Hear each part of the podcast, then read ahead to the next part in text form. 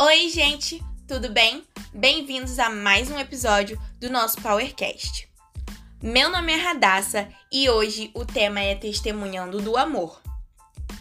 Em primeiro lugar, eu vou falar sobre como nós seguimos o caminho da luz.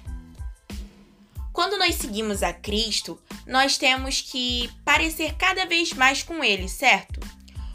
O testemunho ele é algo muito importante para aquelas pessoas que não conhecem o verdadeiro caminho da luz.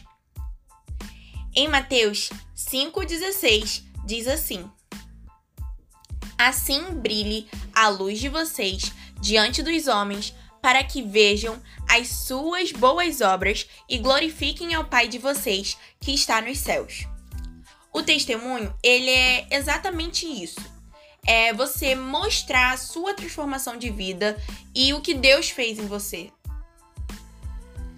Agora, eu vou falar sobre como testemunhar por ações.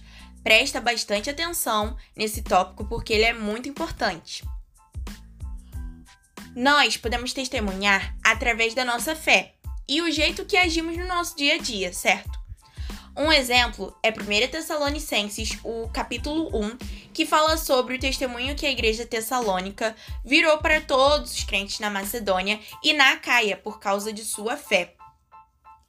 Nós devemos servir de exemplo em fé nos momentos difíceis, mostrando para aqueles que estão ao nosso redor que andamos com um Deus que tudo pode e precisamos ter atitudes de acordo com a Bíblia, que é a palavra dele, para não sermos pedra de tropeço para ninguém.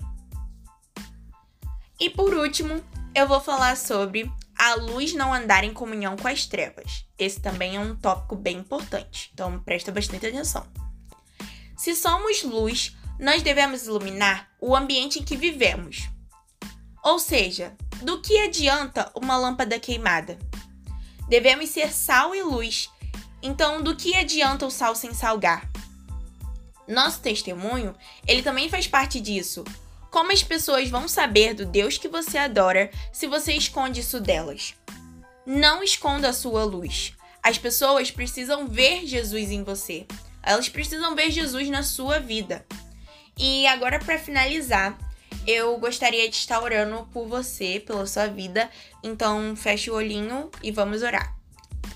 Pai, muito obrigada, muito obrigada, Senhor, pelo seu grande amor por nós.